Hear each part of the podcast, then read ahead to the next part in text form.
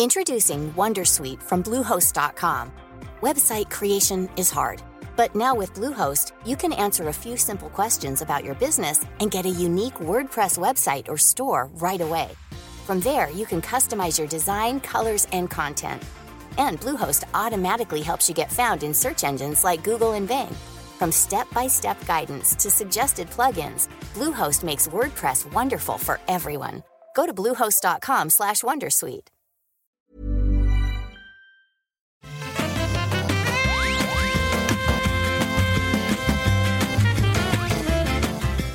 Bonjour à tous et bienvenue sur le Rendez-vous Jeu, l'émission où on vous résume toutes les semaines toute, l'actualité du jeu vidéo. On parle de consoles, d'actu de l'industrie, on décortique les news, on passe derrière les infos et on vous explique tout ce qui se passe, même, même les jours fériés, euh, les jours fériés où Twitch est totalement déserté puisque clairement les gens regardent Twitch pendant leur journée de boulot et le reste du temps, ils ont mieux à faire. Mais comme le dit Saucedo sur Twitch, ils restent les meilleurs et c'est ça le plus important. Merci à vous tous de nous suivre là. Euh, il y a avec moi, je suis Patrick Béja, hein, comme d'habitude, je suis de retour dans l'émission, je suis de retour aux commandes. Ça y est, c'est terminé les conneries. Je vais pouvoir agiter mon fouet pour que tout se passe exactement comme je le veux. Merci bien sûr à Jika d'avoir euh, animé l'émission pendant mon absence, pendant mon congé paternité, semi-congé paternité, et aux Slackers aussi qui nous ont donné un épisode bonus fort sympathique. Donc merci à vous tous d'avoir tenu les rênes, mais je suis là et maintenant ça va marcher au pas, je vous le dis messieurs dames. Et quand je dis messieurs dames, je pense spécifiquement à Escarina qui est là encore avec nous. Comment ça va Escar Ça va, j'ai un peu les dents qui claquent après ce que tu viens de dire. Mais tout va bien. Écoute, euh, là, on entame un week-end de 4 jours en France. Euh, il fait un temps absolument merdique. Euh, il pleut, il fait gris. mais c'est pas grave, on en profite quand même pour se reposer et puis passer du bon temps ici ensemble. Merci, merci, je suis très flatté et je suis d'autant plus flatté que tu m'avais dit en fait il y a euh, une semaine ou dix jours que c'était un jour férié aujourd'hui et tu sais j'ai pas du tout, euh, ça a pas percuté, mais du tout c'était genre ah jour férié mais c'est comme si je l'avais pas entendu donc je te remercie d'avoir quand même été là pendant un jour férié. Euh, toi, tu travailles tous les jours de l'année, il n'y a pas de jour férié pour toi, Patrick. Oh, bah oui, non, mais c'est exactement pour. En fait, tu sais, quand je me suis rendu compte que c'était un jour férié, vraiment, ce que ça voulait dire, je suis sûr que Quand il y avait trois personnes sur ton live. Non, c'est pas ça. Il y, a un peu ça aussi. Bon, on est un petit peu plus, quelques dizaines. Mais euh, non, c'est quand en fait euh, ma femme m'a dit ah mais tu sais que demain il n'y a pas de crèche, euh, le petit est à la maison. Et là ça fait Oh merde, c'est un jour férié. C'était la, la, panique qui a commencé à s'installer. Euh, je note parce que beaucoup de gens ont réagi sur Twitter. Il y a quelqu'un qui m'a mis un commentaire pas très gentil en disant oh, il parle tout le temps de ses enfants. Euh, c'est vraiment genre euh, entre les pubs pour Patreon et le, le, fait de parler de ses enfants, le podcast commence à 5 minutes. Eh bah, écoutez, je parle de ma vie dans mon podcast depuis les tout débuts. Ceux qui me suivent depuis azeroth.fr ou les débuts du rendez-vous tech le savent et ça fait partie du charme. Donc, si ça vous plaît pas, c'est peut-être pas le podcast pour, vous. Je le dis gentiment en prenant sur moi parce que le commentaire n'était pas très agréable du tout, mais les soutiens étaient réels en réponse à ça. Euh, et donc, un autre que je dois remercier de sa présence malgré le jour férié, c'est Christophe Canikas. Comment ça va, Christophe? Salut, mais ça va très bien. Écoute, merci. Euh, moi aussi, je me suis rendu compte des jours fériés euh, pour la même raison que toi. Hein, j'ai des enfants, donc là, ils sont, ils sont séquestrés au rez-de-chaussée dans une pièce. pour pas la faire cave. La cave, exactement. Ils sont séquestrés au rez-de-chaussée dans une pièce, tu sais. Le moyen de dire euh, la cave sans dire la cave. Très, très bien. C'est Harry Potter, en fait. Voilà. Sous l'escalier. Et du coup, et bah, merci pour l'invitation. Mais, mais avec grand plaisir. Euh, c'est la première fois que tu participes au rendez-vous jeu. Tu as déjà été dans le rendez-vous tech euh, à plusieurs reprises, mais c'est la première fois que tu es dans le rendez-vous jeu. Est-ce que, pour le coup, tu pourrais te présenter pour les auditeurs qui ne te connaissent pas? Mais avec grand plaisir. Alors, euh, vous m'avez effectivement entendu dans le rendez-vous tech, parce qu'effectivement, je parle un peu de tech dans une autre émission aussi. Euh, je fais partie du groupe Studio Renegade. On a plusieurs émissions, en fait, euh, on officie sur Twitch essentiellement. Et donc, j'ai une casquette, effectivement, avec l'émission Beats pour parler de tech, mais là, ce qui nous intéresse, c'est le jeu vidéo. Et donc, j'ai une casquette un peu plus ancienne où je parle de rétro gaming dans une émission qui s'appelle Retro Gaming Bros. Voilà, vous pouvez retrouver sur, en live sur Studio Renegade ou sur YouTube ou Instagram aussi. On a Instagram, Retro Gaming Bros. Vous regardez. Et puis, il y a des belles images, euh, des belles photos. Et c'est super parce que tu, as réussi à trouver un jeu qui est à la fois euh, dans la case rétro et dans la case actualité pour nous parler de ton jeu du moment. Donc je ne vais pas dévoiler duquel il s'agit, mais je trouve ça très très fort. Ça colle parfaitement dans les deux. On va aussi vous parler des résultats financiers, mais vous le savez, dans mes émissions, on parle uniquement des trucs intéressants dans les résultats financiers. Et il y a eu des choses très intéressantes qui ont été annoncées euh, ces derniers jours. On va aussi euh, parler de nos jeux du moment, bien sûr, d'annonces et de dates pour euh, différents jeux, certains un petit peu surprenants.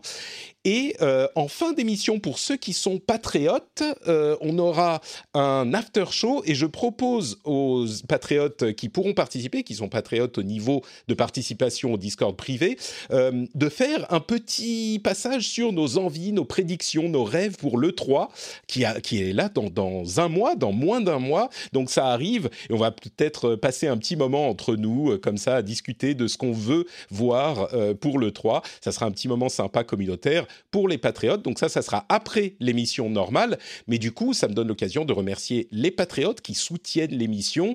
Ce sont grâce, enfin, c'est grâce à eux que l'émission existe. Donc je remercie spécifiquement Alan Moirier, euh, Hervé Ranchin, Flavien Virgile, Patrick Ballory, très très beau nom, euh, ce, patriote-là spécifiquement, Alexandre Ladoux, Gabriel. Merci à tous de participer à la production de l'émission et en particulier le producteur de l'épisode d'aujourd'hui, c'est euh, encore plus lui qu'on peut remercier pour avoir cet épisode spécifiquement, c'est Stéphane Grégorissata, qui est producteur du Rendez-vous Jeu et du Rendez-vous Tech. Donc un grand merci à lui et à tous ceux, bien sûr, qui soutiennent le Rendez-vous Jeu.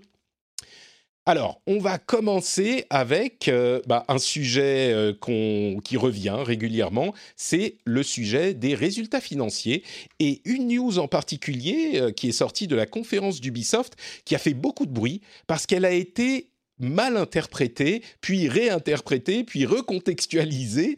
Euh, c'est au cours de la conférence des actionnaires d'Ubisoft qu'on a entendu qu'Ubisoft allait entre guillemets, arrêter de faire autant de triple A et euh, faire se concentrer plus sur les free-to-play. Alors c'est intéressant à plus d'un titre. Je rétablis la vérité ou en tout cas ce, que je semble comprendre comme la vérité euh, d'après tout ce que j'ai lu et j'ai lu pas mal de choses sur le sujet. En fait, il y a vraiment eu une mauvaise interprétation. C'est pas qu'ils font moins de triple A, c'est que les euh, triple A veulent représenter une part moindre de leurs revenus par rapport aux free-to-play sur lesquels ils font effectivement plus plus mettre la, la, pédale euh, accélérée, ils vont plus accélérer parce que les free-to-play représentent de plus en plus du euh, volume de revenus. Donc, ils vont pas forcément euh, faire beaucoup moins de AAA, mais ils prévenaient les actionnaires que les free-to-play allaient représenter plus des revenus. De la même manière que ça s'est produit pour d'autres sociétés. On a notamment des informations sur Apex Legends pour EA, sur lequel on reviendra dans un instant. Mais d'une manière générale, c'est l'annonce que Ubisoft a un certain nombre de free-to-play qui vont euh, représenter beaucoup de revenus et il prévenait les actionnaires. Donc si vous avez vu des gros titres sur ce sujet, il faut bien le comprendre dans ce contexte. Et les autres informations qu'il donnait, euh, je prends quelques extraits du très bel article de Gamecult sur le sujet qui fait des points échos euh, sur tous ces sujets-là. Mais ils disent Ubisoft a un chiffre d'affaires de 2,2 milliards d'euros pour un bénéfice de 289 et c'est beaucoup plus que l'année précédente parce qu'évidemment l'année précédente, on s'en souvient, il y avait eu euh, des reports et des ratages comme Ghost Recon Breakpoint. Mais c'est, si vous voulez une, un ordre d'idée des revenus de ces sociétés, bah, sur l'année c'était 2,2 milliards d'euros, c'est quand même pas rien et c'est euh, une grosse année pour Ubisoft, pas la meilleure mais une grosse. Euh, et le, chiffre beaucoup plus intéressant que ça encore, c'est une confirmation de ce que représente le dématérialisé. Euh, c'est plus de 70% de son chiffre d'affaires total qui est en dématérialisé. Alors bien sûr, là, on inclut tout le dématérialisé et ça peut s'expliquer en partie par euh, la, pandémie et le fait que les gens soient restés à la maison. Mais il n'empêche, c'est une accélération de la tendance et dont une partie va peut-être rester même après le retour à la normale qu'on peut espérer dans quelques années ou ou une année, quelques mois ou une année.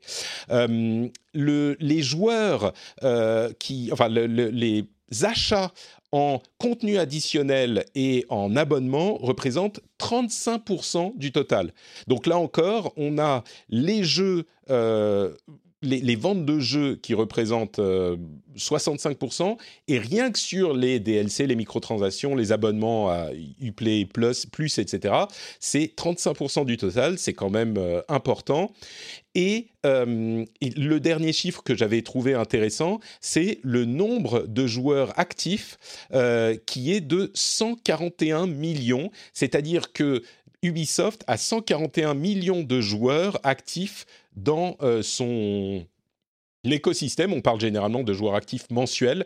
Donc chaque mois, il y a 141 millions de joueurs différents qui se connectent à leur jeu. C'est quand même pas rien. Voilà pour les chiffres euh, Ubisoft. Est-ce que ça vous inspire euh, quelque chose à, tous les deux? Christophe, peut-être, qui est habitué des, chiffres dans la tech aussi. Qu'est-ce que vous de tout ça? c'est impressionnant, 141 millions euh, monthly active users. Si on fait la parallèle avec ce qu'on peut trouver sur les, applications, euh, c'est c'est impressionnant. Après, il ne faut pas oublier que cette année-là est particulière aussi. Hein. Euh, confinement oblige, il y a beaucoup de gens qui ont beaucoup plus joué aux jeux vidéo. On sait que l'industrie a bien profité de cette période-là. Mais malgré tout, ils sont. c'est impressionnant comme chiffre, clairement.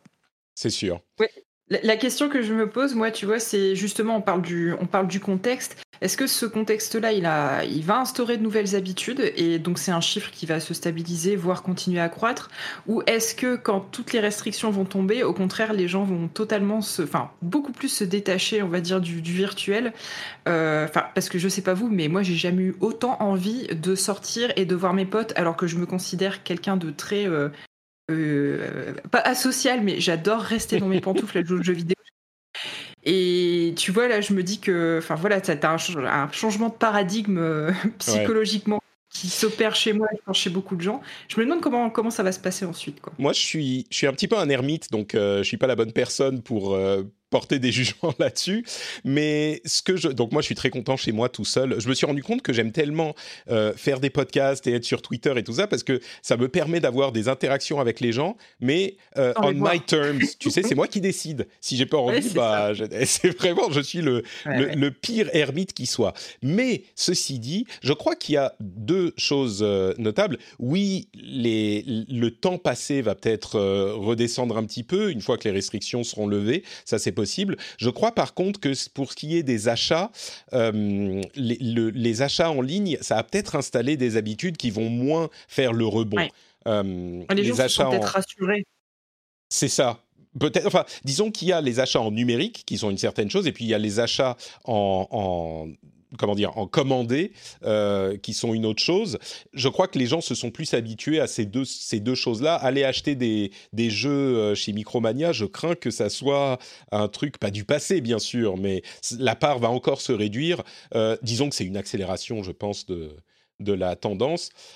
L'autre truc évidemment intéressant, c'est cette histoire de free-to-play, même si les gens ont un petit peu exagéré le, la portée de ce qu'avait dit Ubisoft, je pense que la tendance est claire et c'est intéressant de voir que Ubisoft ne baisse pas les bras malgré les échecs de certains jeux. Enfin, peut-être qu'il est facile de noter. Euh, comment il s'appelle ce jeu qui est sorti pendant l'été euh, Ce Battle Royale un peu néon, euh, très fast FPS.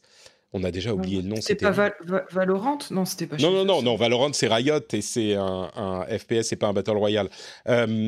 ah, comment il s'appelle? Aidez-moi. Oui, ça va me revenir. Je me souviens plus. Pardon? Chez Ubi?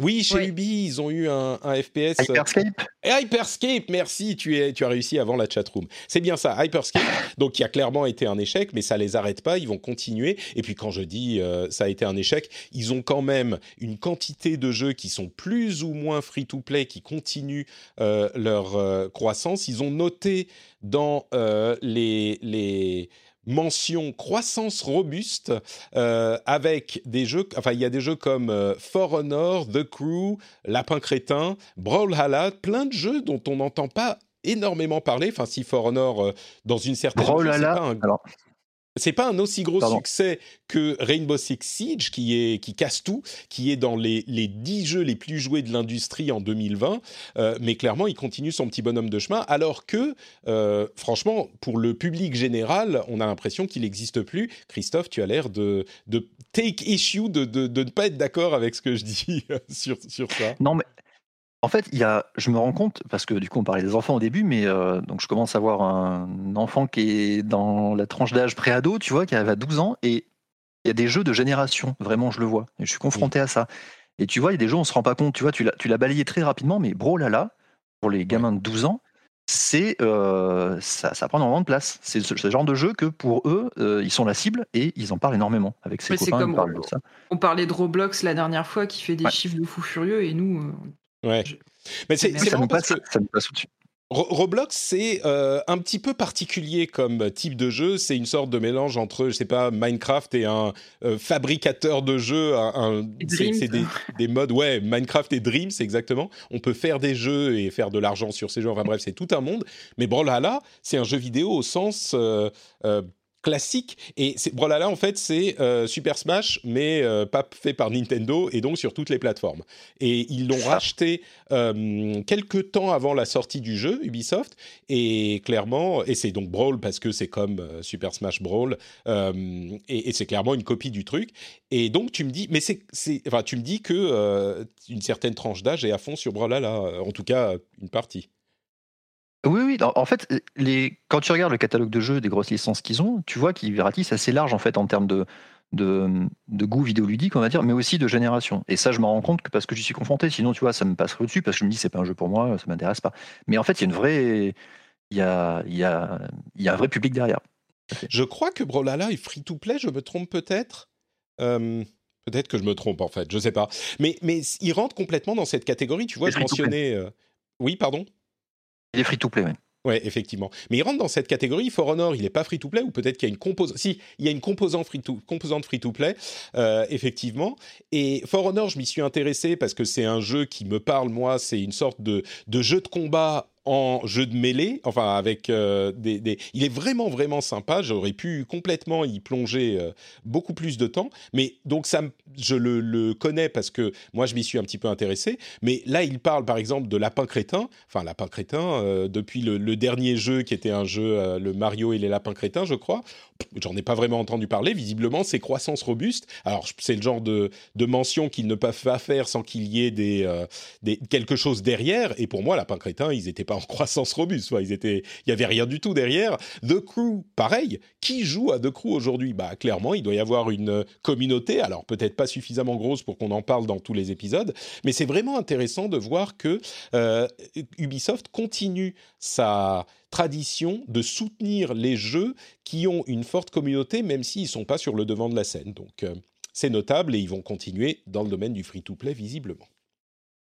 On peut parler, en continuant à parler de free-to-play, de... Ah oui, pardon, euh, je ne l'ai pas mentionné, mais ils ont aussi annoncé l'arrivée de euh, plusieurs jeux sur la licence The Division. Euh, il y aura un free-to-play, donc on en parlait, un jeu sur mobile, et il y aura aussi des trucs cross-média avec un film et un roman qui vont arriver. Mais donc un free-to-play et un jeu sur mobile avec la licence de Division. On peut imaginer qu'ils chassent euh, Call of Duty mobile parce qu'il fonctionne très très bien. Et puis le free-to-play, je ne sais pas si ça sera un, Battle Royale. J'imagine que non, parce qu'il y a quand même il y a un embouteillage sur les Battle Royale. Mais ils, cherchent sans doute à, faire fructifier ça en free-to-play avec la licence de Division, ce qu'on peut comprendre. Et puis euh, le fait que d'autres réussissent aussi bien dans ce domaine avec des gros FPS AAA en free-to-play. Alors on pense évidemment à Call of Duty Warzone et Call of Duty Mobile qui fonctionnent tous les deux très très bien. Et on peut penser aussi à EA qui, avec Apex Legends, a généré un milliard de revenus. On rappelle que Apex Legends est un, est un free-to-play, hein, bien sûr, mais qu'il continue à fonctionner très très bien. Euh, ils avaient, pendant la saison 8, qui était l'avant-dernière saison, 12 millions de joueurs par semaine. Par semaine pas par euh, mois, hein, par semaine, 100 millions de joueurs sur la vie du jeu, rien que sur ce jeu. Alors évidemment, il y en a plein qui ont créé un, euh, un seul, euh, euh, enfin qui ont créé un compte et qui ont joué euh, quelques parties et qui ont arrêté, c'était un petit peu mon cas, mais il n'empêche 100 millions de joueurs et surtout le plus intéressant. Ouais, je me souviens d'ailleurs qu'on avait fait une partie avec Cédric Bonnet et je sais plus, ça devait être Hugues, ça devait être Captain Hugues sur oui, sûrement, sûrement en, en, live. Mais le plus intéressant, c'est que le dernier trimestre a été le meilleur trimestre de l'histoire de Apex Legends. Donc il continue et il continue à, progresser sans euh, donner signe de s'arrêter. quoi. Donc évidemment, ça fait saliver les autres, euh, les autres éditeurs. En fait, je dis ça fait saliver les autres éditeurs, mais j'ai l'impression qu'ils ont tous un jeu comme ça, ou presque. Euh, il n'y a que Ubisoft qui est tout seul. Enfin, c'est pas forcément vrai. Il y a Activision, bien sûr, EA avec Apex Legends, Epic avec Fortnite. bon ah, Battlegrounds, PlayerUnknown's Battlegrounds, qui est PlayerUnknown's Battlegrounds. Euh, et à part ça, euh, je crois Take-Two n'en a pas. Enfin, si, ils ont GTA, donc euh, voilà. Mais. Avec ah, GTA Online, ça continue. Hein. C'est ça, oui. Mais c'est pas tout à fait la même chose, mais bon. Bref, tout le monde est content et EA a généré 1,3 1,35 milliard sur le trimestre. Donc, c'est un petit peu moins que l'année dernière, les pauvres. On les plaint. Euh, autre sujet de l'industrie, euh, pas vraiment des chiffres, mais des infos qu'on a eues, c'est euh, qui, qui collent un petit peu dans cette euh, catégorie de news. Gears of War, le studio, c'est The, The, Division. Non, si, c'est The Division pas euh, The Initiative, je les confonds toujours les deux. Euh, bref, le studio qui fait The Coalition, c'était encore un troisième.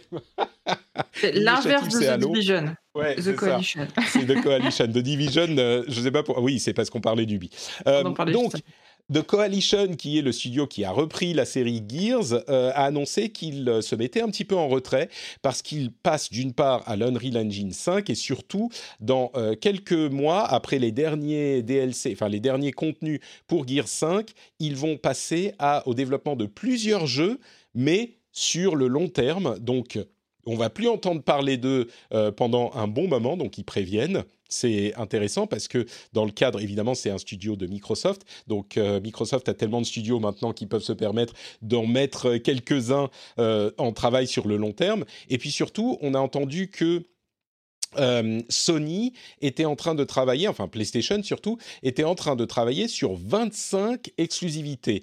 Alors quand on sait qu'ils ont 12 studios, ça fait beaucoup, mais évidemment on compte dans ces exclusivités euh, des studios avec lesquels ils ont, des studios externes avec lesquels ils ont passé des contrats. On pense notamment à Haven, le studio de Jade Raymond qu'elle a fondé après avoir quitté euh, Stadia. Stadia. Et il y a parmi ces 25 exclusivités, 12 qui sont des nouvelles licences. Donc, euh, ils ont euh, une, une, bonne, un bon équilibre là. Euh, ça fait beaucoup, bien sûr, 25 exclusivités, mais je pense qu'ils ont bien compris que c'est le nerf de la guerre. dans le contenu, il faut des trucs qui sont uniquement chez eux. J'imagine qu'ils comptent des choses comme Final Fantasy XVI, qui va être en exclusivité au moins temporaire sur, sur PlayStation 5, etc., etc. Enfin, sur PlayStation. Mais bon, 25, ça fait pas mal. Ils ont bien compris que Microsoft était en embuscade avec ses 70 000 studios, je crois. Ça, a toujours été une force de, PlayStation en général et des, jeux sur cette plateforme, c'est les licences fortes comme ça qu'ils avaient jusqu'aux exclusivités. Mais là, Microsoft sur cette génération, ils arrivent en force euh, en face. Hein. Ils ont compris aussi qu'ils avaient besoin de ça pour pouvoir se différencier. Ils ont racheté masse de studios, ils commencent à valoriser les licences qu'ils ont pour, euh, pour contrer ça. Donc, euh, ils ont bien fait de réagir maintenant. Alors, il y a peut-être 25 en effet d'annonce aussi pour, euh, pour rassurer les investisseurs. Voilà. voilà. Est-ce qu'il y en a 25 qui sortiront? On ne sait pas, mais au moins, ils sont là, ils n'ont ils ont rien lâché. Ça, c'est bon à entendre. Tant mieux pour nous. Hein Tant mieux, c'est sûr. Il y avait eu une, petite controverse il y a quelques semaines avec euh, certains développeurs, certains insiders qui parlaient du fait que Sony s'était détourné des indés. Euh, et j'avais trouvé la controverse euh, assez... Je ne sais plus si on en avait parlé dans l'émission, mais j'avais trouvé la controverse un petit peu comment dire, pas malvenu, mais, mais qu'elle comprenait mal la situation. Je crois qu'il y a vraiment, euh, il a l'air, d'après ce que je sais, d'après ce que j'ai compris, il y a effectivement un, euh, pas un abandon, mais un détournement de la grande collaboration hyper solide avec les indés du côté de chez Sony. Euh, ils sont moins à, les accueillir avec les bras ouverts, bien sûr, les indés continuent à mettre leurs jeux sur leur console, c'est évident, mais, je crois que Sony a compris, ils n'ont pas les ressources d'une boîte comme Microsoft, et ils ont compris qui doivent se concentrer sur des trucs euh, et pas s'éparpiller. Et ce qui compte le plus, c'est les grosses exclus. Euh, c'est notamment avec euh, Herman Hulst, qui était l'ancien directeur de Guerrilla Games, qui a sorti évidemment Horizon, qui est maintenant à la tête des PlayStation Studios et qui, qui se dit, j'imagine, pour lequel la vision c'est il faut des grosses exclus, des gros AAA, c'est ça qui va attirer les gens. Et bien sûr, les indés peuvent continuer à venir sur la plateforme. Et d'ailleurs, ils y viendront de toute façon parce que c'est la plateforme dominante. Donc on n'a plus besoin d'être aussi attentif et aux petits soins. il faut qu'on se concentre sur ce qui, ce qu'on sait le mieux faire, ou en tout cas sur ce qui compte le plus. Et je pense que c'est une vision très logique. Euh, il y avait eu bah une réaction très négative à ces spéculations, et je crois que les gens n'ont pas compris en fait l'importance de la chose. Sony, c'est pas Microsoft. Ils n'ont pas un portefeuille illimité. Ils ont besoin, ils sont en, pas en danger, mais enfin ils sont pas aussi à l'aise que que Microsoft. Pardon, est-ce que tu voulais ajouter quelque chose? Oui, non, je voulais dire au-delà de ça, est-ce que la, PlayStation aujourd'hui c'est la meilleure plateforme pour du jeu indé, que ce soit en tant que développeur pour euh, pour, ah, le dire pareil. pour publier son, son, son, jeu, mais même en tant que consommateur. Moi, je sais que je suis une grande consommatrice de jeux indés. C'est pas vers la PlayStation 5. je, je vais mm. pas me tourner vers cette cette plateforme-là pour du jeu indé. Je vais me tourner vers cette plateforme-là pour du triple A. Ouais. Bah, disons que. Pareil, tout pareil. Ouais. C'est la Switch, hein, la, la, reine des jeux indés sur cette génération. Hein. La Switch et puis même le PC. Hein. Pour le PC, bien sûr, oui, oui évidemment. Euh, je, comparais au niveau des, au niveau des consoles. Il y a, un truc que je, voulais rajouter sur Microsoft aussi. Ils ont, ils ont une particularité avec ils ont une particularité aussi au niveau jeu indé, c'est qu'ils sont aussi éditeurs de solutions de développement énormément. Et ils ont toujours dans leur dans leur ADN le fait d'aller euh, parler aux développeurs. Euh, et pas que jeux vidéo. Et ça, ça parle aux petits studios indés, donc ils ont des moyens de les accompagner. Euh, ils ont l'habitude de le faire, ce que euh, Sony n'a pas habituellement. Et ça, ils continuent à le faire à côté. Et sur Xbox, sur la 360, il avait fait énormément. C'était une, génération où il y avait énormément de choses qui avaient été ouvertes, où les développeurs pouvaient très facilement développer et très rapidement publier des, jeux, du coup, sur cette plateforme-là. On est d'accord. Et ça ne veut pas dire que, enfin, pour dans, dans, tous les cas, que ce soit Microsoft ou Sony ou d'autres, ça ne veut pas dire qu'il n'y a pas de jeux indé, évidemment. C'est juste qu'ils se concentrent sur ce qui compte le plus. Et, c'est vrai que Microsoft, qui est en position un petit peu plus, euh, plus de challenger, on voit qu'il soigne les indés un petit peu plus parce que c'est un moyen un peu euh, euh, facile à accomplir d'attirer du monde. Bah, mine de rien, je pense aussi que le, Game Pass euh, s'est fait une notoriété grâce au jeu indé. Je pense qu'il y, a pas mal de gens qui se sont tournés vers la solution du Game Pass parce que c'était aussi une belle plateforme de, de jeux indé. Euh. Mmh. C'est vrai, c'est vrai. donc voilà pour nos euh, sujets, nos discussions sur les, les, résultats, en gros les résultats financiers et je réponds à, à Altcon dans la chatroom, euh, Housemark est un studio indé, euh, effectivement. Je crois que j'avais dit que c'était un studio PlayStation, c'est pas le cas, c'est un studio indé, et donc ça veut bien, ça montre bien qu'ils peuvent travailler avec des studios indés, et ils le font. Euh, ils financent même des choses assez solidement euh, du, du, côté des indés, donc euh, ça veut pas dire qu'il y aura pas de, de jeux indés. Juste un dernier truc que je voulais rajouter sur, sur Ubi, si tu me permets. Il y a il y a un truc quand même qu'il faut pas oublier, c'est que parce que là on a comparé euh, les chiffres entre Ubi et IE, donc IE est très largement au-dessus évidemment, mais euh, Ubi, il faut pas oublier la croissance. Si tu regardes les années passées, c'est faramineux. C'est-à-dire qu'on regarde les résultats de cette année, mais si tu regardes les années passées, euh, tu regardes les 7, 6, 7 dernières années, ils ont fait une croissance phénoménale, et notamment en termes d'effectifs. ils, ont, ils ont ouvert de nouveaux studios, ils ont recruté à tour de bras. ils ont, je crois, plus, de, plus que triplé en, en, en, moins de 10 ans les effectifs, ce qui est colossal à leur niveau. Donc c'est rien que ça, c'est déjà une belle réussite. Hein. Ouais, on est, on est, on pas simple. assez d'accord. Ouais. Euh, eh bien, écoutez, je vous propose de faire une toute petite pause euh, très rapide pour vous parler de quoi? De Patreon. Qu'est-ce que c'est que Patreon? Eh bien, Patreon, c'est le moyen de financer, de soutenir l'émission, de faire en sorte que l'émission existe. Euh, vous savez que quand on fait cette émission, c'est quand même pas mal de travail et j'espère c'est un bon moment que vous passez avec nous, qui est en plus un moment où vous apprenez des choses. Donc, si on réussit à vous faire passer un bon moment et à vous apprendre quelques trucs, quelques euh, angles différents sur la manière de comprendre ce qui se passe dans l'industrie, si euh, on vous fait remonter des infos intéressantes auxquelles vous n'aviez pas forcément euh, que vous n'aviez pas forcément vu passer, j'espère que ça vous incitera peut-être à vous demander bah tiens, peut-être que ça vaut un petit euro, tout ce travail qui est fait, peut-être un petit euro, et du coup, vous allez sur patreon.com slash rdvjeux et non seulement vous avez le moyen de soutenir l'émission et de euh, devenir une personne absolument héroïque qui participe à la, au fait que l'émission puisse exister, mais en plus de ça, vous pouvez avoir des euh, bonus super sympas comme le fait de ne pas avoir de pub dans l'émission. Euh, vous avez non seulement pas de pub, mais en plus pas ce petit laus en milieu d'émission, parce que vous êtes déjà patriote, donc euh, pas besoin de l'entendre en plus. mais vous avez aussi l'after show. Aujourd'hui, on va parler de nos espoirs, nos envies pour l'E3 dans l'after show avec la communauté des auditeurs, des patriotes de l'émission. Vous avez aussi des petits contenus en plus, des, des éditos, des choses comme ça, et plein d'autres choses. Donc, si vous appréciez le rendez-vous jeu, je vous encourage, je vous remercie d'aller jeter un coup d'œil sur patreon.com slash rdvjeux. Euh, vous allez dans les notes de l'émission, le lien est euh, directement là-dessus, ou alors simplement patreon.com slash rdvjeux. Et euh, si vous êtes déjà en train de profiter du déconfinement progressif, sachez que quand vous rentrez à la maison et que vous faites les, bols dans le, les, clés dans le bol et pas les bols dans le clé, les clés dans le bol, ça fait cling, et là vous dites « Ah !» Patrick, j'ai failli oublier d'aller voir sur patreon.com slash rdvjeux, mais heureusement, comme j'ai mis les clés dans le bol et que ça a fait cling, Patrick, eh ben je vais aller voir sur patreon.com slash rdvjeux, sur votre téléphone, sur votre PC, ce que vous voulez. C'est super rapide, ça prend deux minutes vraiment, même sur le téléphone, et vous pouvez de cette manière contribuer à cette émission que vous appréciez. Un grand merci à tous ceux qui le font déjà et à ceux qui pensent à le faire euh, à la suite de cet épisode. Patreon.com slash rdvjeux.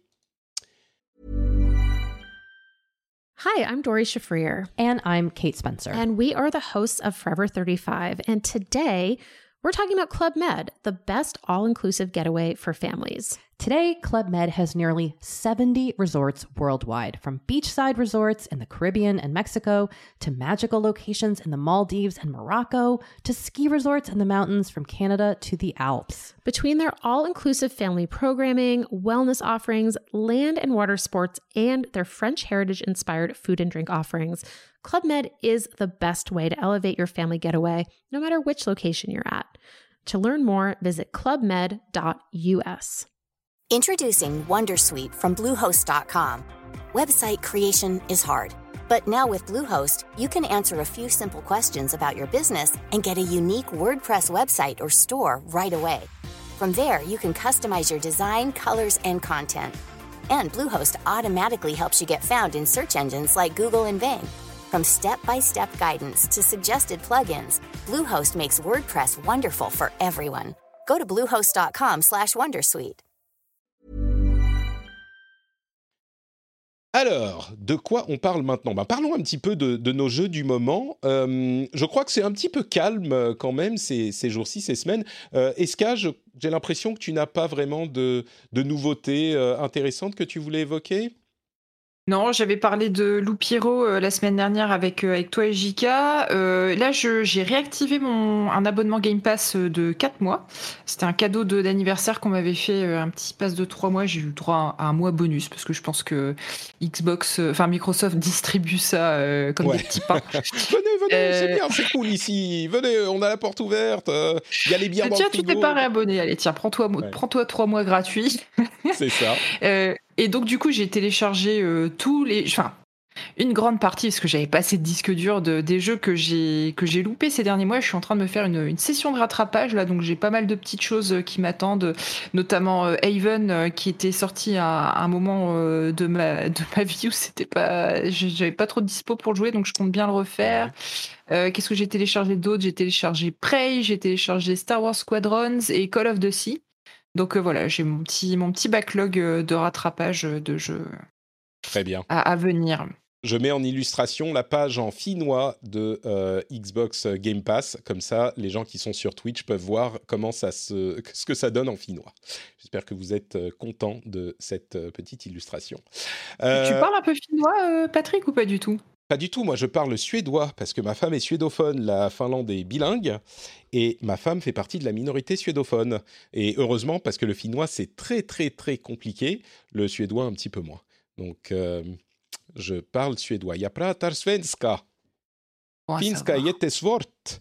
Så jag vill prata svenska istället. Voilà. Euh, bon, on va enchaîner. Moi, j'ai joué à Destiny 2. Euh, enfin, non, il y a un autre jeu auquel j'ai joué qui s'appelle Couche et Biberon, mais je crois que ça intéresse moins les gens, surtout dans la partie un petit peu hardcore où ça commence à devenir des cris et des couches et des biberons. Il y a beaucoup de gens qui pensent que les enfants pleurent, les bébés pleurent. En fait, pas du tout. Les bébés ne pleurent pas. Les bébés crient. Il faut le savoir. Les bébés crient, ils ne pleurent pas.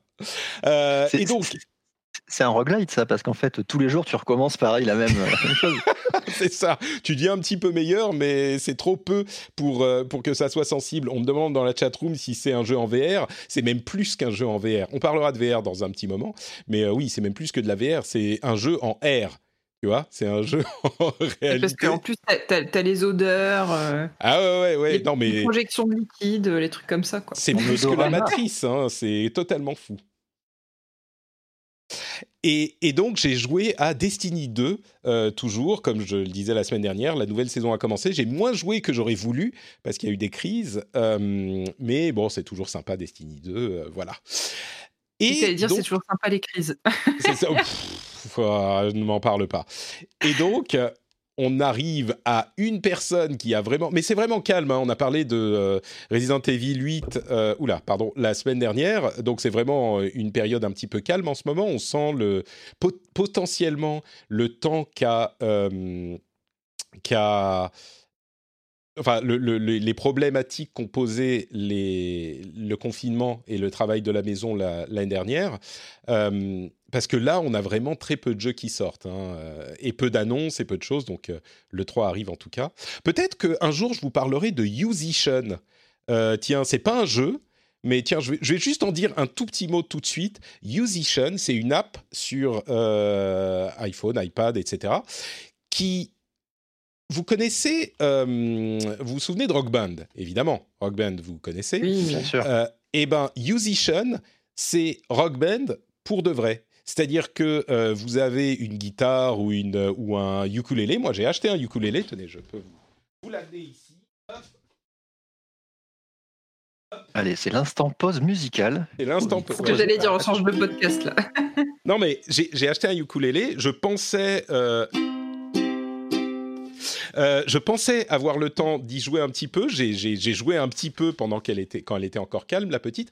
Mais tout ça pour dire que j'ai commencé à apprendre euh, à, faire du ukulélé avec Musician. Alors ça coûte un peu cher, hein, c'est un abonnement, mais c'est vraiment Rock Band pour de vrai. C'est-à-dire que ton téléphone ou ton iPad apprend ton, euh, enfin, écoute ce que tu joues et te dit si tu as joué la bonne note au bon moment. Et ça t'apprend de manière hyper pédagogique euh, les accords, les, enfin, les, tout, tout, ce que tu dois savoir pour jouer de la musique.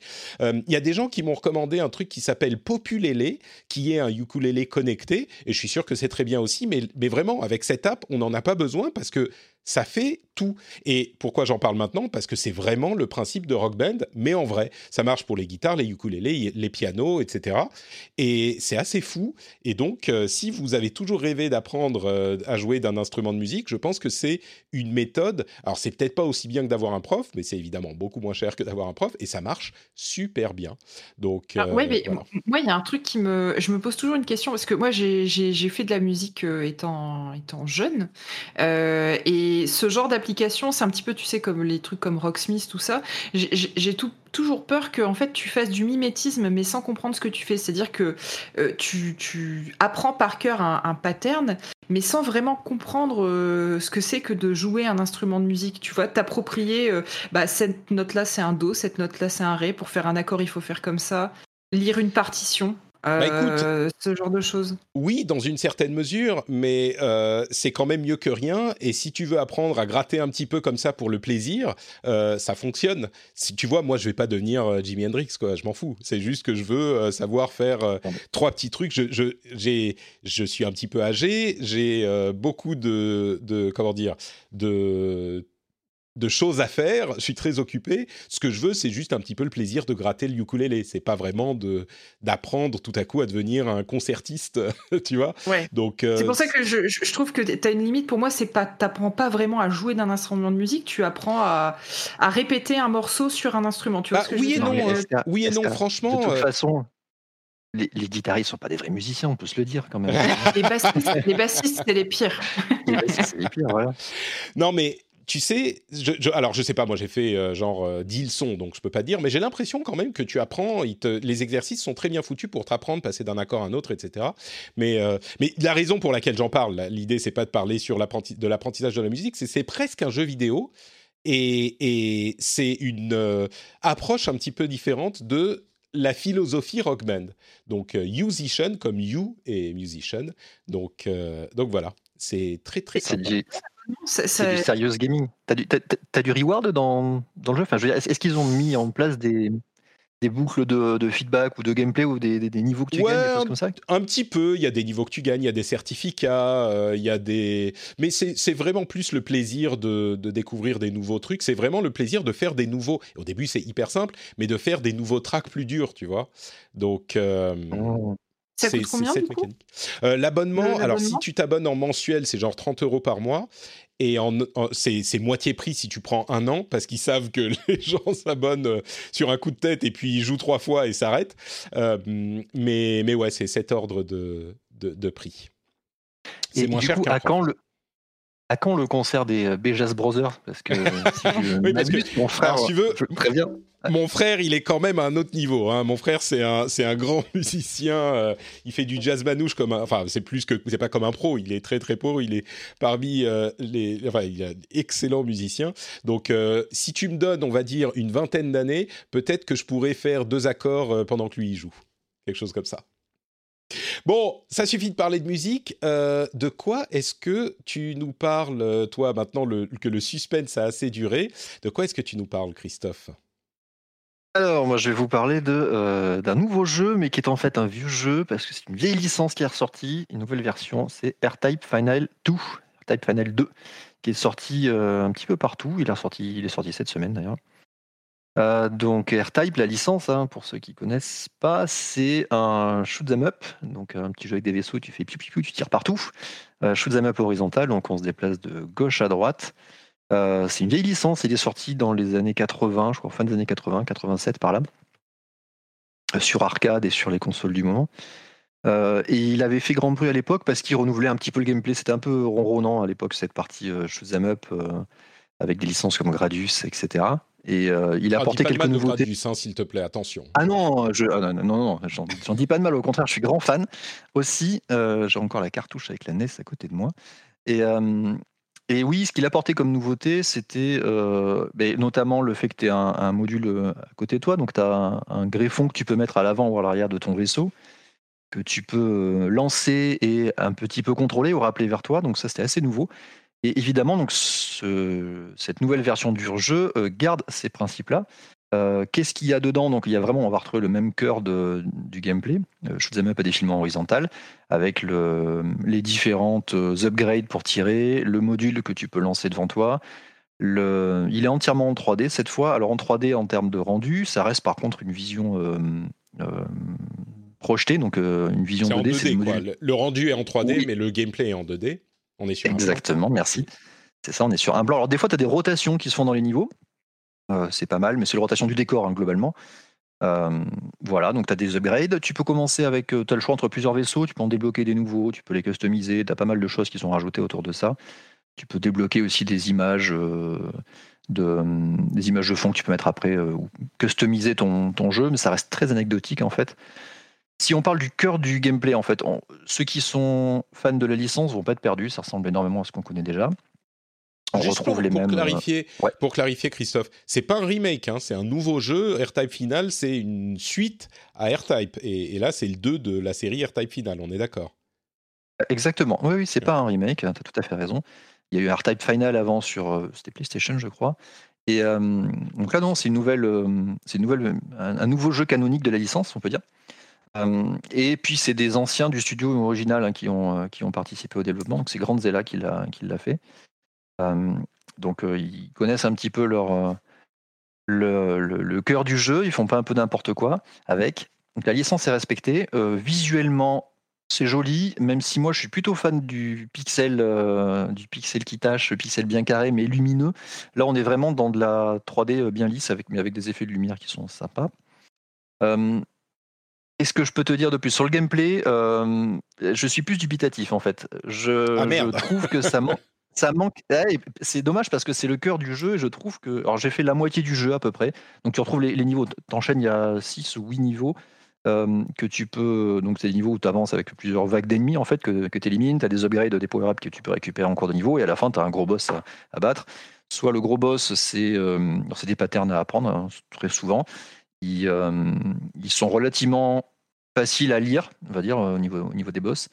Les niveaux sont originaux dans le sens où, suivant euh, certaines étapes du niveau, en fait, tu vas devoir mettre à contribution ton module que tu as devant toi, là, pour soit le lancer à certains endroits particuliers, le rappeler, ou te le, ou te l'envoyer derrière toi. En fait. Tu peux le greffer derrière toi pour que tu aies un tir qui soit mis à l'arrière. Donc tu jongles avec ça, et tout le principe du jeu, qui était déjà là euh, dans le jeu original, c'était de respecter ça, Mm. de, euh, de le, le mettre au bon moment, au bon endroit, en fonction du, en fonction du niveau.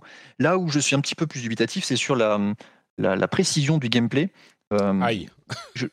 Ouais, je, au niveau des hitbox, donc qui est le, le- le cœur du jeu dans les shoot'em up, c'est-à-dire que la zone dans laquelle tu vas te faire toucher, j'ai été parfois surpris de, de certains de certains tirs, de certains pertes de vie, on peut le dire, puisqu'en fait, tu n'as Mm. qu'une seule vie, tu te fais toucher, tu meurs.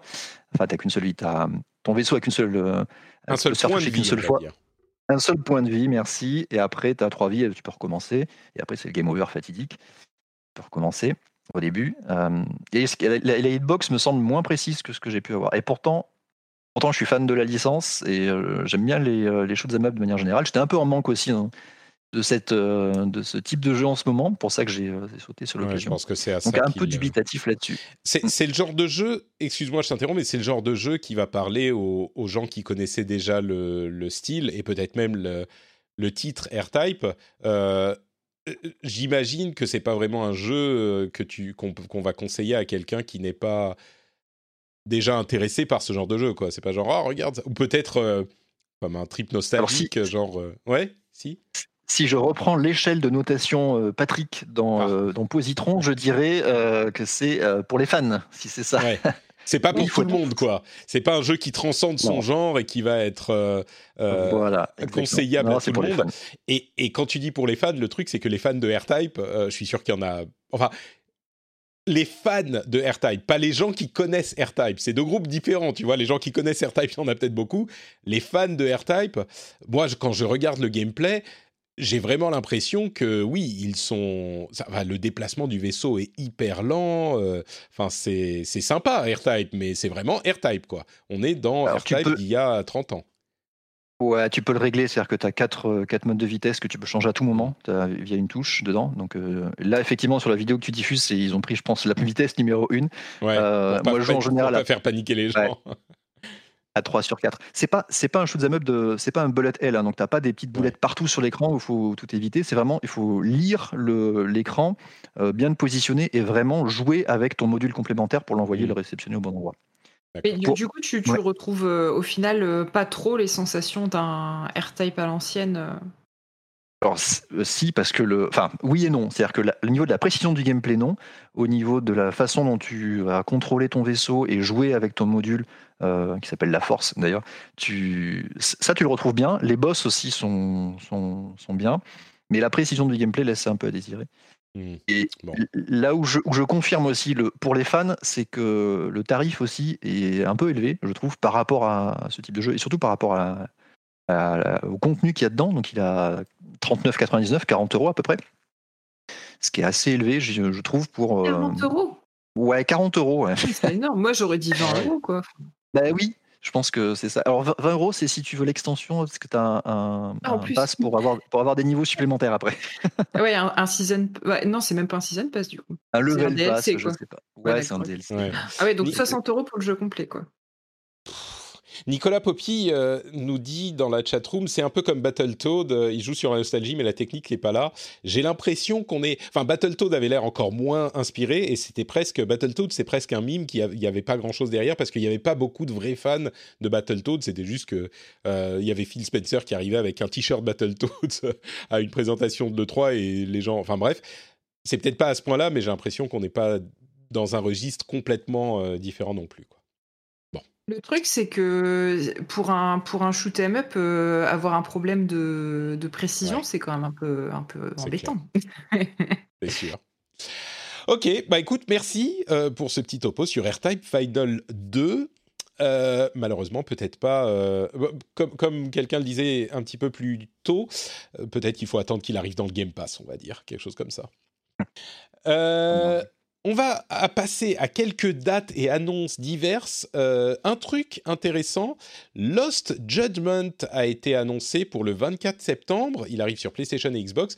Euh, Lost Judgment, vous savez, c'est ce spin-off de la série Yakuza un petit peu plus sérieux, euh, qui lui restera en combat action. Euh, combat euh, bah, d'action beat 'em up, alors que Yakuza va continuer dans sa direction euh, combat tour par tour, avec il a inauguré avec le, le 6 ou le 7. Euh, Burning Crusade classique arrive le 1er juin pour les fans de cette idée, elle sera là. Et on a un nouveau trailer pour New World, qui est le jeu d'Amazon.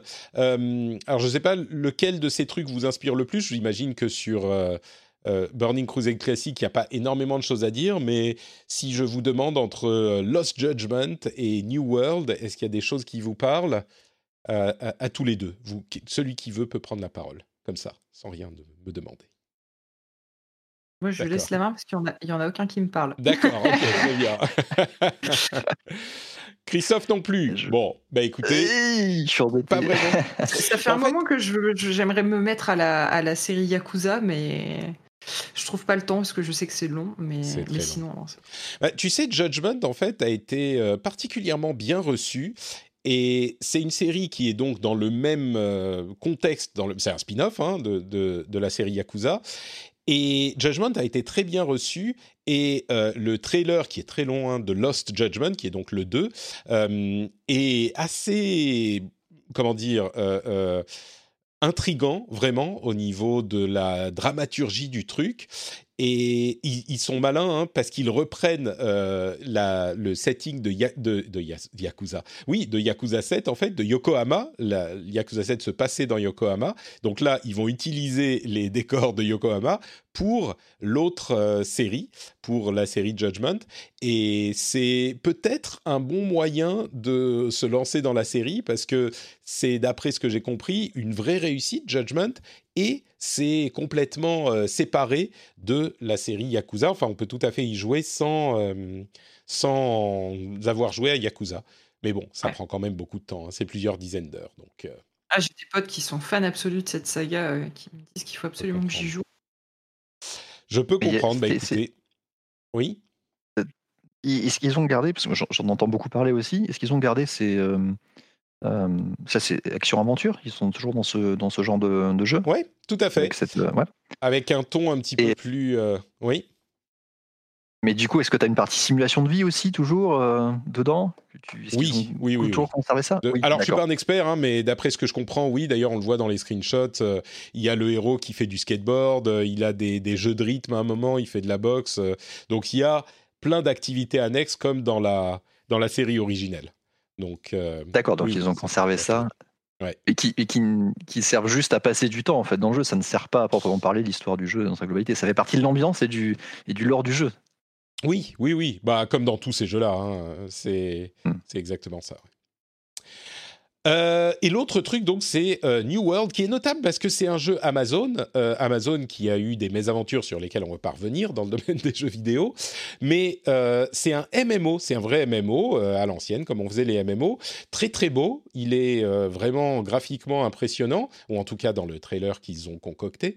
Mais je suis sceptique parce que sans avoir beaucoup investigué la chose, ça a l'air d'être vraiment un MMO comme on entendait MMO genre euh, au début du succès de World of Warcraft ou peut-être encore au début des années 2010.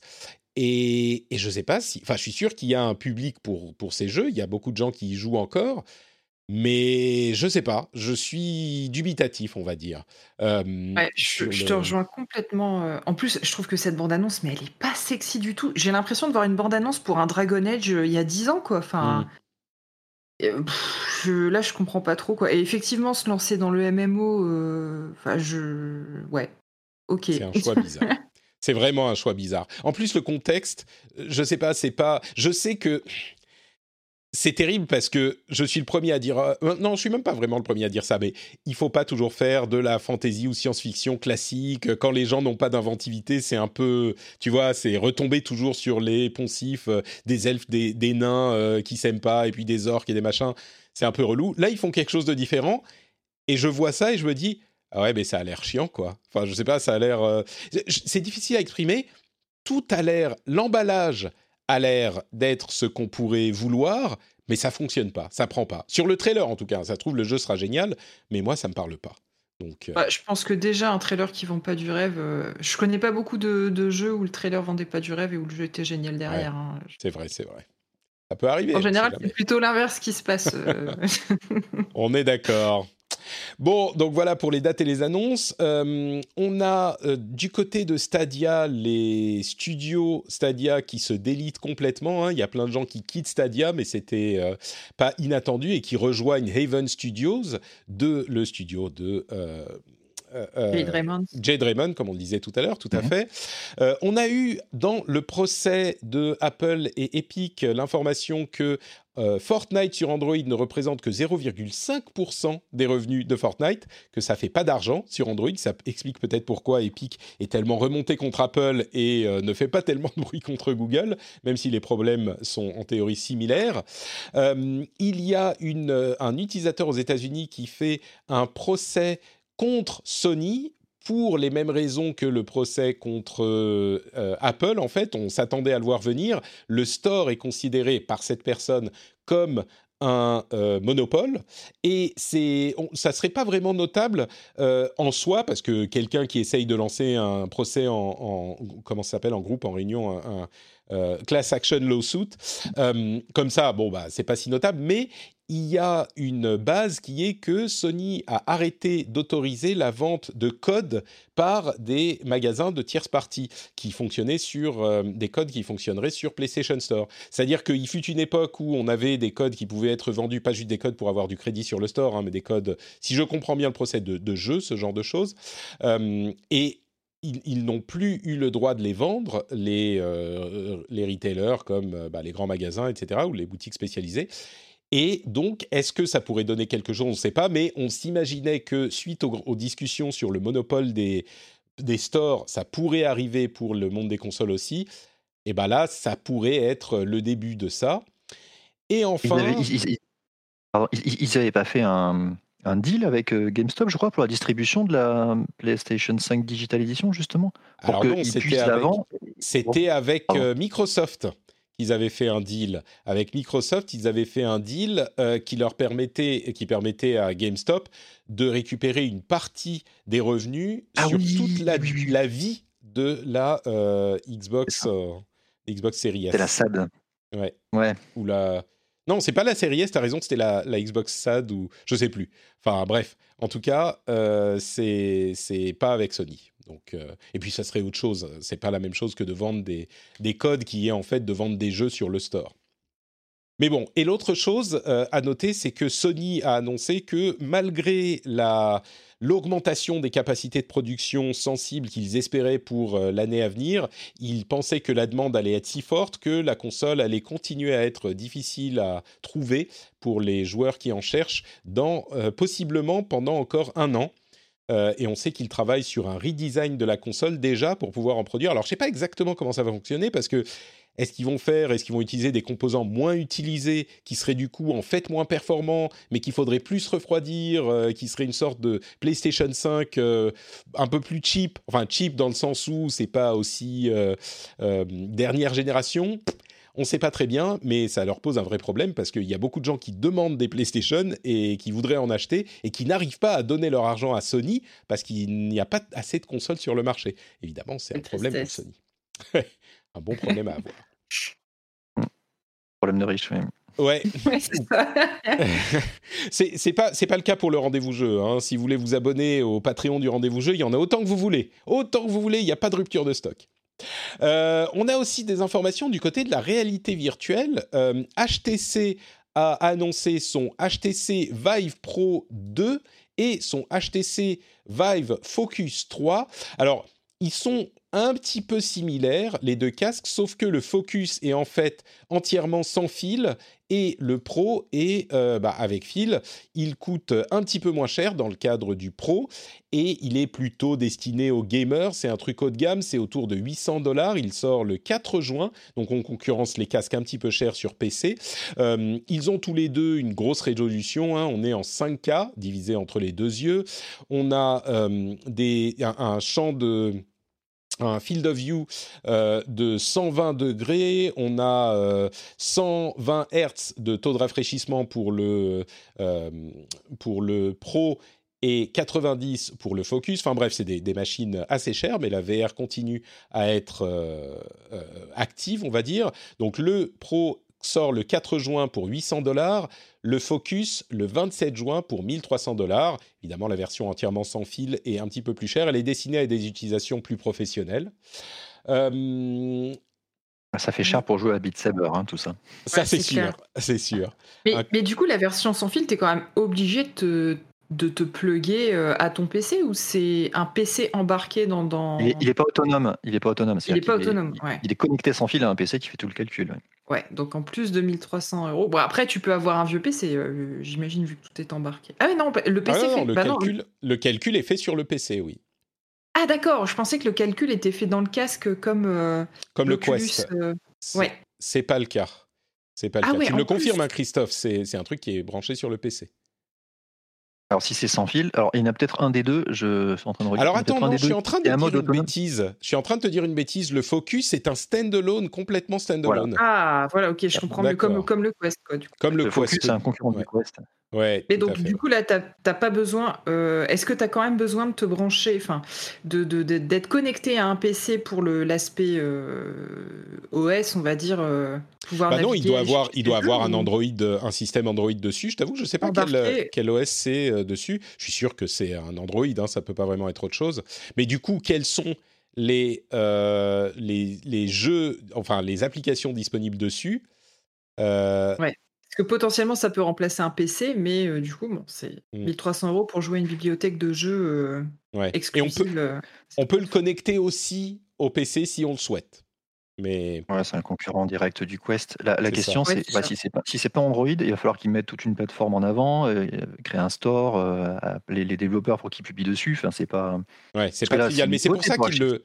C'est pour ça qu'il le destine. c'est pour ça qu'il le destine aux pros avant tout, parce que c'est des applications spécialisées, tu vois. Ouais, parce que c'est pas non plus le même budget que le Quest. Hein. C'est sûr. Il n'y a pas Facebook, mais je, vois déjà les réactions des gens. Ah, un, casque sans Facebook, euh, un casque sans fil sans Facebook, ok, mais t'as pas non plus le, le, les, applications. Euh, peut-être qu'ils utilisent. je sais pas, je sais pas. Faudrait que on se plonge un petit peu plus sur le sujet. Là, on a vu que les aspects matériels. Euh, et à propos d'aspect matériel, il y a aussi des détails qui commencent à leaker sur le euh, PSVR 2, qui aurait une résolution de 2000 par 2040 pixels par œil, donc euh, quelque chose d'assez d'assez important, une grosse résolution. Il y aurait bien sûr du tracking inside out pour que on n'ait pas besoin de caméra externe pour traquer vos mouvements. du euh, euh, retour haptique sur le casque lui-même, ce qui pourrait être intéressant aussi. Euh, à voir comment c'est utilisé. Quand tu te cognes, t'as la, la tête qui vibre. Bah, jeu de boxe, c'est parfait.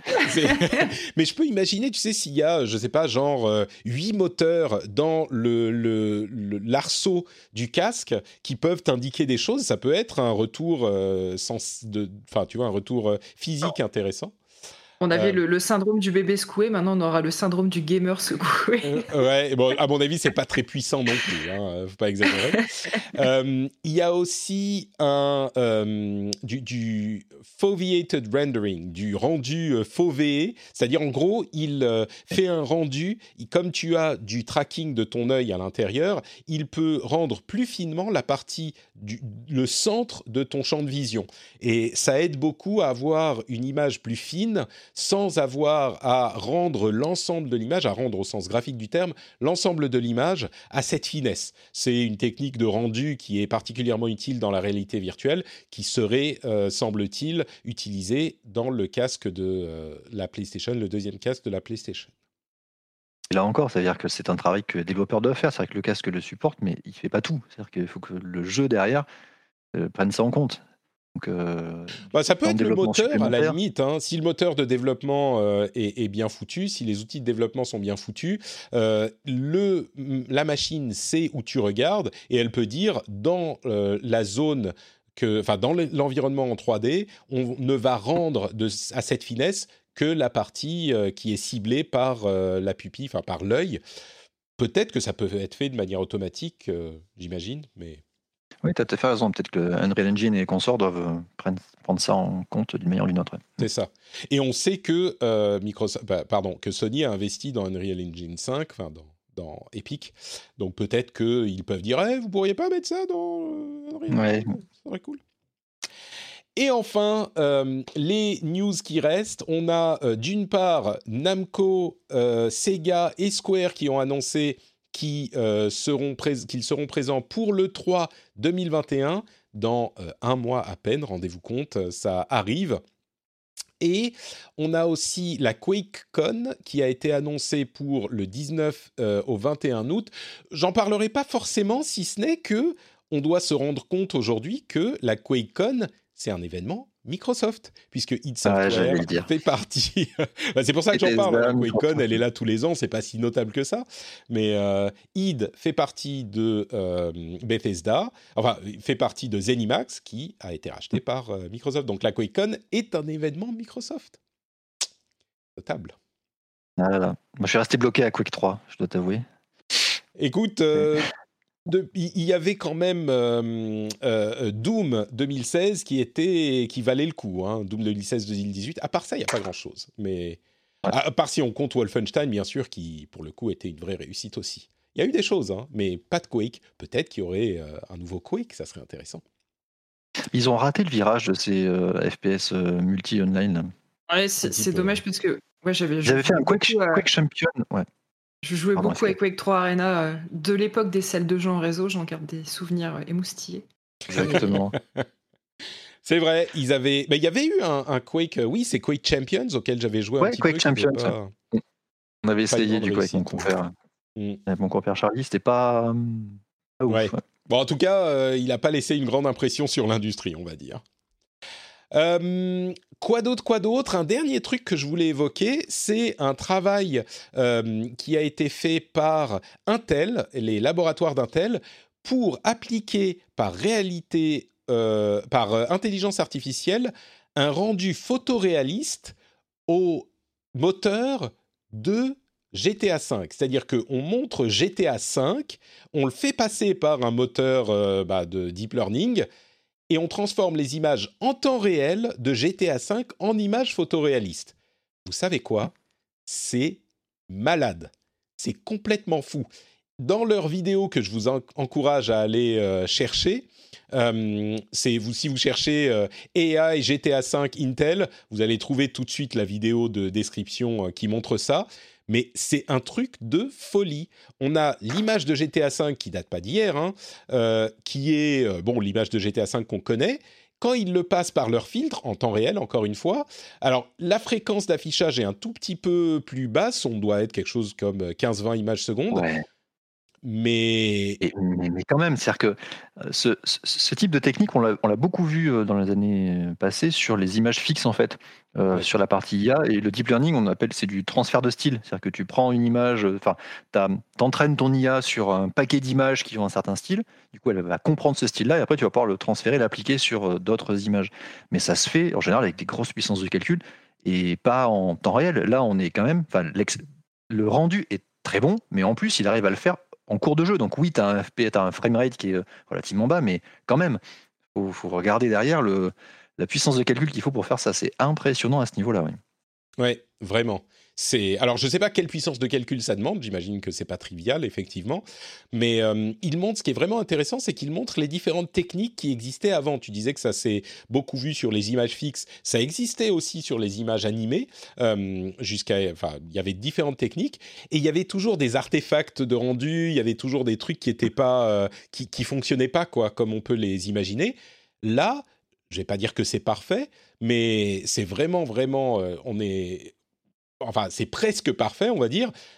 Et en fonction de la puissance nécessaire pour faire un truc comme ça, ça peut être une technique de rendu qui pourrait être utilisée à terme pour d'autres choses, pour des jeux peut-être, pourquoi pas. Tu calcules ton jeu en aussi photoréaliste que tu peux euh, décemment le faire euh, que tu peux décemment le faire avec ton, ta machine, avec ton moteur de rendu, et puis tu passes une couche d'intelligence artificielle dessus, de deep learning, de transfert de style, comme tu le disais, et le jeu devient photoréaliste c'est enfin assez, ah mais en fait, tu, incroyable. Tu peux, même aller beaucoup plus loin que ça, c'est-à-dire que tu peux imaginer que en fait tu, tu, fais un rendu de jeu qui est basique à la rigueur, tu vois, tu rends que les polygones, enfin des trucs très très simples. Et derrière, tu appliques différents styles, c'est-à-dire que tu peux faire de ton jeu différentes formes, mmh. voire même l'adapter euh, en cours de jeu, transformer d'un jeu vers un autre, etc. Euh, ça peut ouvrir des champs des possibles assez intéressants d'un point de vue, d'un point de vue artistique en, en, termes de jeu et de rendu. Ouais. Tout à fait. Alors à voir euh, effectivement combien de puissance de calcul ça demande. Peut-être qu'il y a des choses plus stylisées qui pourraient demander moins de puissance de calcul et être utilisées ensuite comme des filtres appliqués au, rendu, comme ça se fait déjà, mais par une méthode différente. Sachant que c'est les mêmes, c'est les mêmes hardware qui font ce rendu-là. En général, c'est les cartes graphiques qui font, font ce calcul-là. Donc, si tu réduis la voilure, je, vais reprendre ton, tes, un exemple avec les Lego, les Duplo. Tu vois, si tu prends moins de Duplo pour faire des rendus 3D haute définition, mais que tu les utilises pour faire de tourner de l'IA qui fait du rendu ailleurs, il y a peut-être moyen de, de, contrebalancer ça avec un hardware déjà existant. Tout à fait. Et voilà, c'est tout pour cet épisode du rendez-vous jeu. Merci à tous les deux d'avoir été avec nous. Euh, on a eu quand même euh, quelques bonnes petites discussions. Hein. C'était fort sympathique. Est-ce que vous pouvez nous dire où on peut vous retrouver avant qu'on ne se quitte? Si les auditeurs en veulent plus, je dis avant qu'on ne se quitte, mais pour les gens qui font partie des patriotes, on a quand même l'after show qui arrive avec nos discussions sur le 3. J'espère que les euh, patriotes seront nombreux à prendre part à cette discussion. mais donc, Escarina, on va commencer honneur aux dames. Euh, où est-ce qu'on peut te retrouver sur Internet, dis-moi? Il faut se démuter hein, pour parler, c'est beaucoup mieux. Alors Christophe, vas-y, puisque clairement... C'est en effet beaucoup mieux. en plus, j'étais en train de dire une gentille, j'étais en train de dire que déjà, ça me faisait super plaisir de te retrouver, euh, Patrick. Désolée. Euh, oui, c'est toujours le problème. Hein. Quand on n'est pas seul à la maison, on a tendance à se mettre en mute assez facilement. Et quand on oublie, c'est pas très pratique. Donc, euh, on me retrouve ici tous les deuxièmes jeudis du mois, sur Twitter, escarina, at, underscore, pardon, sur Kiss My Geek et sur Super Gamerside. Voilà. Magnifique. Merci beaucoup, Escarina, d'avoir été avec nous. Et Christophe, où es-tu sur l'Internet? Alors, je vais, faire, essayer de faire aussi vite qu'Esca, parce qu'elle est, rodée, je le vois. Euh, donc, sur Twitter, c'est Chris Kamikas. Euh, sur euh, YouTube, ça va être dans Retro Gaming Bros, Retro Gaming Bros, l'émission sur le rétro gaming qu'on fait une fois par mois avec mes compères Charlie Super, c'est ça. Instagram, pareil, à toi Gaming Bros. Et après, euh, plus généralement sur euh, Studio Renegade, donc Twitch, euh, Studio Renegade. Il y a plein d'autres émissions. J'y suis dans quelques-unes. Venez nous voir. Voilà. Magnifique, merci beaucoup Christophe. Pour ma part, c'est Note Patrick sur Twitter, Facebook, Instagram, à peu près partout, hein, vous le savez. J'anime le rendez-vous tech et le rendez-vous jeu. On est en podcast à peu près partout, euh, dans toutes les bonnes crèmeries de podcast. On est aussi en live sur Twitch les mardis et jeudis à midi.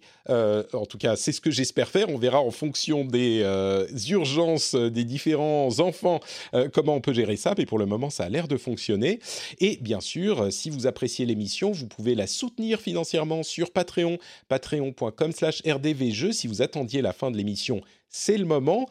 vous pouvez aller sur le lien qui est dans les notes de l'émission et ça vous envoie directement vers le Patreon pour lequel, dans lequel vous pouvez donner un petit euro, deux petits euros, euh, presque rien, euh, enfin une petite somme qui fait beaucoup, beaucoup pour moi. Ça se fait en deux minutes sur votre portable ou sur votre euh, ordinateur quand vous arrivez à la maison. Cling Patrick quand vous mettez les clés dans le bol. Vous connaissez tout ça maintenant. C'est encore plus important que de cliquer sur s'abonner et sur la cloche sur YouTube. C'est Cling Patrick et Patreon. Je vous remercie à tous de participer. Pour ceux qui sont qui écoutent sur le flux privé, bah, on a l'after show qui arrive tout de suite. Et pour tous les autres, on se donne rendez-vous dans une semaine. Ciao à tous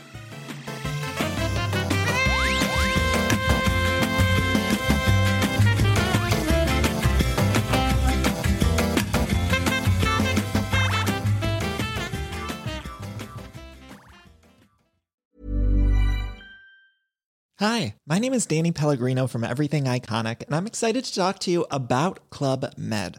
Club Med operates beach and mountain resorts and is the best all inclusive getaway for families. They have Club Med Punta Cana, their flagship family resort, and many other options in Mexico, the Caribbean, and around the world. Club Med are the pioneers of the all inclusive concept, which is the best way to vacation. Great for families, groups, or even solo travelers looking for land and water sports, delicious food food, and a place to make unforgettable memories. Visit clubmed.us, call 1 800 Club Med, or your travel advisor.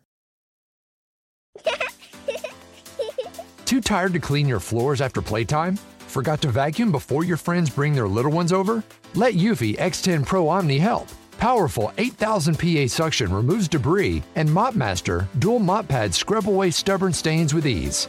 Save time and keep your floors cleaner. Want to know more? Go to eufy.com, that's EUFY.com, and discover X10 Pro Omni, the best in class all in one robot vacuum for only $799.